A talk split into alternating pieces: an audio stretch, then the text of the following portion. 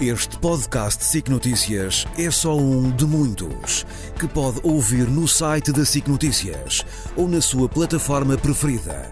Os melhores programas de televisão, a opinião que importa e ainda entrevistas exclusivas em podcasts originais. Onde e quando quiser, leve no bolso todas as conversas. Fique a par das últimas novidades em signoticias.pt barra podcast e nas nossas redes sociais.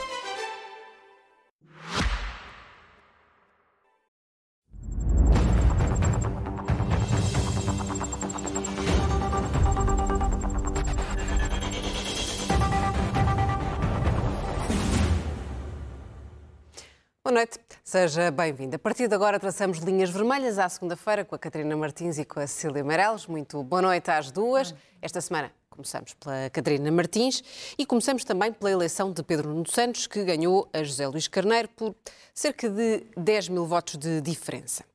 Catarina Martins, tendo em conta o primo, até o primeiro discurso de Pedro Nuno Santos já como secretário-geral do PS e o que tem dito mais recentemente, Parece-lhe que Pedro Nuno Santos, nesta altura, está demasiado preocupado com, com a sua imagem, um, que parte do eleitorado associa até algum radicalismo ou pouca moderação?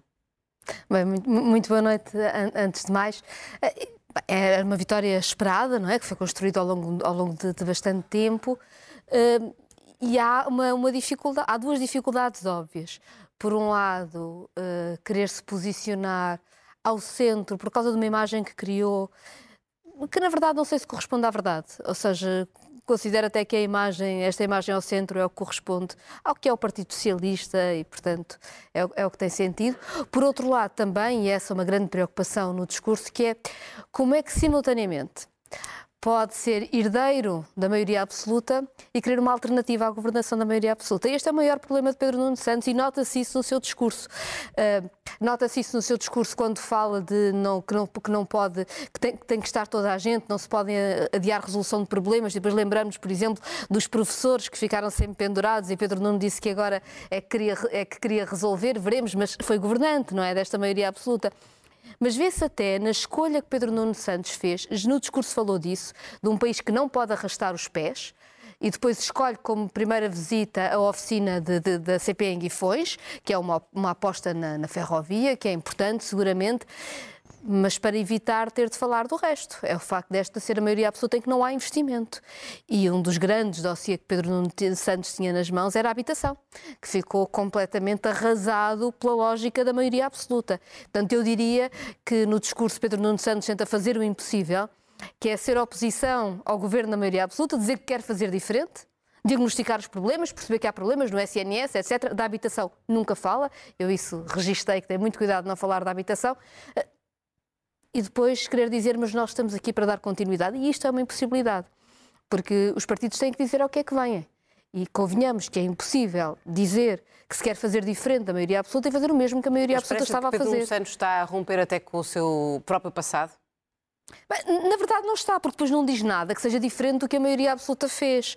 Mas quando diz que não, não, pode, não, não podemos ter um país a arrastar os pés, ora, um país a arrastar os pés, um país que, não, que sem, sem a capacidade para resolver o SNS, a escola pública, sem o investimento de que precisa uh, para as questões dos transportes, do clima, da habitação, bem, isso foi a maioria absoluta. Não foi a maioria, foi, foi o percurso do Partido Socialista. E, portanto, Pedro Nuno Santos diz, eu aqui estou herdeiro do que nós fizemos, orgulhoso do que nós fizemos, para acabar com este arrastar de pés que nós temos feito. E isto é uma enorme dificuldade porque tem um problema, é a credibilidade. Cília Meirelles, eh, no atual estado das coisas, eh, num cenário de cada, de cada vez mais fragmentação política, parece-lhe que Pedro Nuno Santos terá a, a capacidade de encontrar uh, soluções governativas capazes de uh, gerar entendimentos, caso seja uh, o PS o partido mais votado? Bom, boa noite. Ele, ele, está apostado em fazer-nos acreditar que sim. Agora, eu acho que mais do que perceber que soluções com outras forças é que ele pode encontrar, importa perceber eh, o que é que ele quer e o que é que ele é. E eu acho que, de facto, nestas, uh, nestas eleições, ele tenta simultaneamente passar duas imagens que são em absoluto contraditórias. Ele, por um lado, apresenta-se como um homem de convicções, aliás, ele usa a palavra convicção, uma espécie de um lírico da geringonça e um, um, uma espécie de um, de um, defensor da política de convicções mais à esquerda e ao mesmo tempo apresenta-se com alguém que diz não, não, mas eu sei fazer, eu quero fazer, eu estou preparado para fazer. É quase um homem de mangas arregaçadas. E estas duas, estas duas visões eu acho que são completamente antagónicas e são também um sinal de uma, de uma, de uma personalidade e de um político que agora aparece como o grande nascimento destas eleições internas do PS é que parece que nasceu um político de centro. O problema é que ele não nasceu nestas eleições, não é? Ele já tem um, um enorme passado Mas parece dele. que todo o discurso que ele teve uh, no sábado passado foi um discurso que foi uh, ao centro? Eu acho que foi sobretudo plástico, porque é difícil. Nós, para acreditarmos nele numas frases, temos que duvidar dele noutras. Mas poderia e ter sido, é por exemplo, difícil. o líder do PSD a fazer aquele discurso? Não faço a mínima ideia, mas uh, acho que dificilmente, porque teria que ter outro tipo de conteúdo, mas acho que ele até no tom e na atitude está a tentar moderar-se, está a tentar mostrar que é mais moderado. Agora, tem um problema, é o seu passado e o seu passado recente, porque quando se diz uh, eu, eu faço, eu sou um fazedor, o problema é que cada coisa que ele fez saiu disparate. E, e, é isto que é preciso uh, ter, ter, alguma, ter alguma noção. Dos dossiês que ele teve na mão dele, não há um que eu me lembro que tenha corrido particularmente bem. E uh, já não vou à questão da dívida, mas sim a questão de, de, alguém que defendia, e não é só numa frase que ele diz descontextualizada, mas acho que ela está bem contextualizada, um jantar, alguém que defendia a reestruturação da dívida consistentemente. Ele ainda em 2016, nós tendemos a esquecermos, ainda em 2016 já este governo estava e já havia acordo com o Bloco de Esquerda e com o PCP, foi feito um grupo de trabalho trabalho sobre a sustentabilidade da dívida. Um grupo de trabalho que é constituído precisamente com o despacho do então secretário de Estado ajudou, aliás, ao equilíbrio das contas públicas. Não, não ajudou. O que ajudou então, ao equilíbrio das contas públicas foi ter feito exatamente o contrário do que se defendia, porque não houve reestruturação nenhuma da dívida, não houve renegociação não é nenhuma da dívida. O que houve foi uma gestão de finanças públicas bastante ortodoxa, que foi baseada no engano de basicamente meter a despesa, cortar na despesa, não dizendo que se estava a cortar, metendo na gaveta.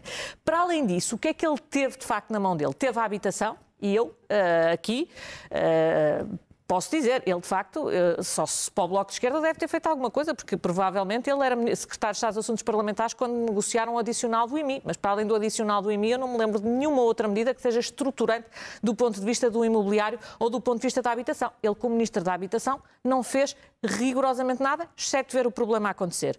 Pois, como Ministro dos Transportes ou das Infraestruturas, ele é o Ministro que decidiu nacionalizar a TAP, é o Ministro que decidiu privatizar a TAP, é o Ministro que decidiu, pelo caminho, ter lá mais de 3 mil milhões de euros e também é o Ministro que decidiu fazer um despacho a perguntar à Administração da TAP se tinha tomado uma decisão que ele próprio tinha mandado tomar o retrato não é manifestamente bonito e, portanto, eu acho que aconselhava alguma, alguma humildade. Por último, eu hoje vi na ferrovia, também lá está, uma coisa que ele diz, eu fiz, eu pus a CP a dar lucro. Bom, uh, esquece de dizer que houve reforços de capital e reforços de capital de montante muito substancial.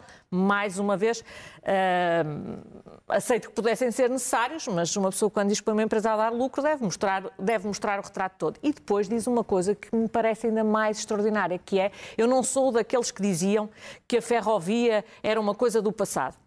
Bom, estes problemas o PS tem que os resolver interiormente. Eu gostava de lembrar que nós, em 2024, vamos pagar mais de mil milhões de euros de PPPs rodoviárias que foram feitas precisamente por um governo do PS. Eu creio que Pedro Nuno Santos, como ele próprio diz, não chegou agora. O mesmo Pedro Nuno Santos que decidiu fazer isto é o mesmo Pedro Nuno Santos que há 10 anos decidiu apoiar a estratégia absolutamente oposta e contrária e que ainda hoje manda contas.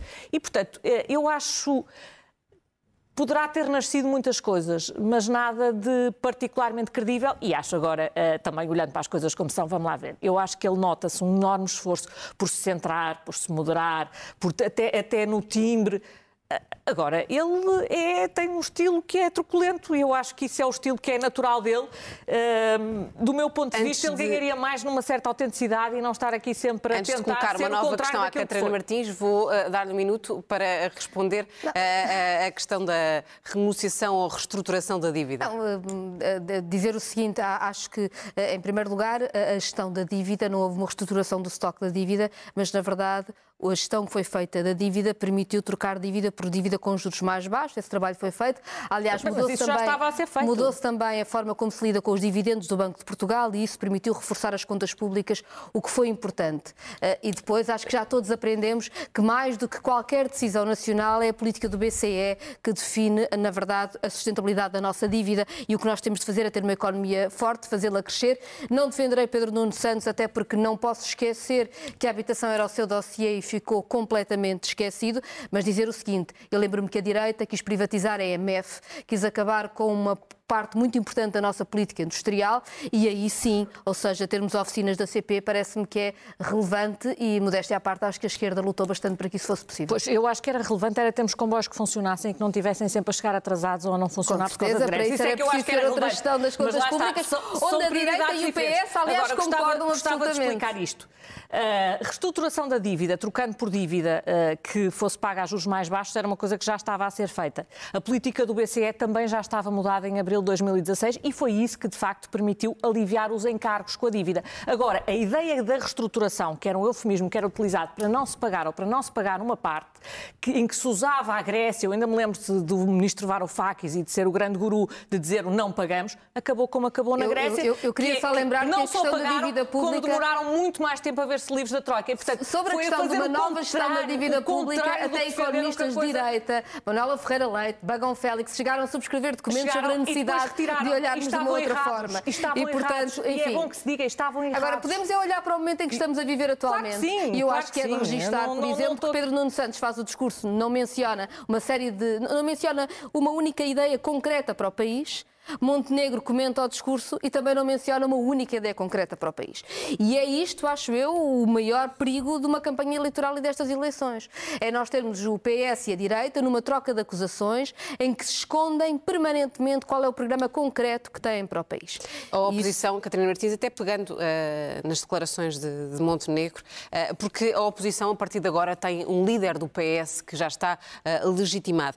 Pedro Nuno Santos acusou hoje o, o PSD e Luís Montenegro de usar uma linguagem extremada que já pouco se distingue do líder do Chega. Concorda com esta afirmação do novo secretário-geral do Partido Socialista? Eu não confundiria o PSD com o Chega, acho que isso não, não ajuda ninguém. Mas é verdade que há uma, um extremar do discurso e de posições em toda a direita, e isso é um fenómeno que acontece a nível europeu, e devo dizer também dos partidos tradicionais socialistas terem ocupado muito o espaço centro-direita na sua política económica. E esse é um dos problemas que temos hoje no debate. Aliás, Montenegro acusa, faz um ataque pessoal a Pedro Nuno Santos, Pedro Nuno Santos faz um ataque sobre os termos de, do, do PSD, e mais uma vez digo, em concreto, não há nada. E não há nada por uma razão muito simples. Concordam muito. Uh, uh, ou seja, uh, ou pelo menos temem mostrar o que é que querem, qual é o seu projeto para o país. E eu acho que desse ponto de vista a é contagem... mais aquilo que os une do que aquilo que os separa, é isso? Não, eu, eu, diria pelo menos que há uma falta de clareza como estratégia política que é preocupante e que os une. E eu acho que depois matérias como a contagem de tempo de serviço dos professores são, aliás, exemplares disto, porque, enfim, acusam-se um e o outro do currículo que têm. É bom lembrar que são os dois responsáveis pela circunstância em que os professores estão hoje. E estão os dois a dizer que agora viram a luz e percebem que a escola pública precisa de professores com carreiras respeitadas. E eu acho que, enfim. É, era bom que isto tivesse credibilidade, bem precisava a escola pública, mas convenhamos que assim não se fará alternativa política e, desse ponto de vista, acho que a esquerda tem uma enorme responsabilidade nestas eleições. De avançarmos para a situação concretos. em Gaza, Cília Meireles, eh, temos de falar de, da presença de António Costa. Eh, na sua opinião, pode favorecer Pedro Nuno Santos ou pelo contrário? Eu acho que o PS vai fazer um enorme esforço para que, para que favoreça. Eu acho que há um processo de, eu diria, de, de apagamento e de esquecimento em curso e eu acho que se nota que, que a ideia é utilizar António Costa como um trunfo. Agora, há aqui uma, um fator... Mas parece-lhe que essa ideia é, é, é simpática para Pedro Nuno Santos? Agrada-lhe, porventura? É, eu acho que ele é um homem inteligente o suficiente para perceber que quer agrado, quer não agrado, é uma escolha que não depende inteiramente dele e, portanto, para saber lidar com ela com inteligência, as coisas são, são aquilo que são. Agora, eh, eu gostava de chamar a atenção para isto, porque eu percebo que nós estamos em campanha eleitoral e nós não podemos confundir campanha eleitoral com casos judiciais. Eu, aliás, já uma vez, creio que foi aqui que disse que uh, eu acho que não se tem opiniões sobre casos judiciais baseado em ser-se de direita ou ser-se de esquerda. Quando vejo isso a acontecer e em Portugal começa a ver um bocado, fico preocupada, porque não é assim que se analisa analisam um processo judicial e não é assim que se analisa políticos. Agora, um, o que se passou em Portugal uh, foi muito grave e, portanto, eu acho que até nós conseguirmos saber exatamente o que está naqueles processos e percebermos se eles justificaram ou se não se justificaram, eu acho que devia haver, de parte das pessoas envolvidas, deviam-se coibir de ter uma atividade e de ter uma presença, até para a sua própria defesa, de ter uma presença uh, muito, muito marcada. Mas lá está, é uma escolha individual. Vamos falar de Israel Agora, e também da eh, pressão. Gostava de dizer isto. Não se pode é estar uh, ao mesmo tempo, no caso de Pedro Nuno Santos, a querer ser herdeiro de António Costa e depois dizer, como eu vi uh, quando foi dos professores, ah, eu sempre manifestei dúvidas, ah, afinal não era bem assim. Bom, ele era ministro. Valha-me Deus, não é? isso sublinho. Estão as duas uh, em perfeito acordo. Vamos então avançar uh, para falarmos de Israel e também da, da, da pressão da ONU para um cessar-fogo. Pela segunda vez, Catarina Martins, o Conselho de Segurança vai uh, votar uma resolução para um cessar-fogo em Gaza. A votação acontece poucas semanas depois dos Estados Unidos terem bloqueado essa primeira resolução que exigia um cessar-fogo humanitário na faixa uh, de Gaza. O que é que lhe parece que lhe vale esta pressão internacional? É, é, é interessante reparar que tanto os Estados Unidos como a Alemanha começam a ter dificuldades em segurar a posição de Israel. E isto pelos piores motivos, porque a situação é absolutamente dramática.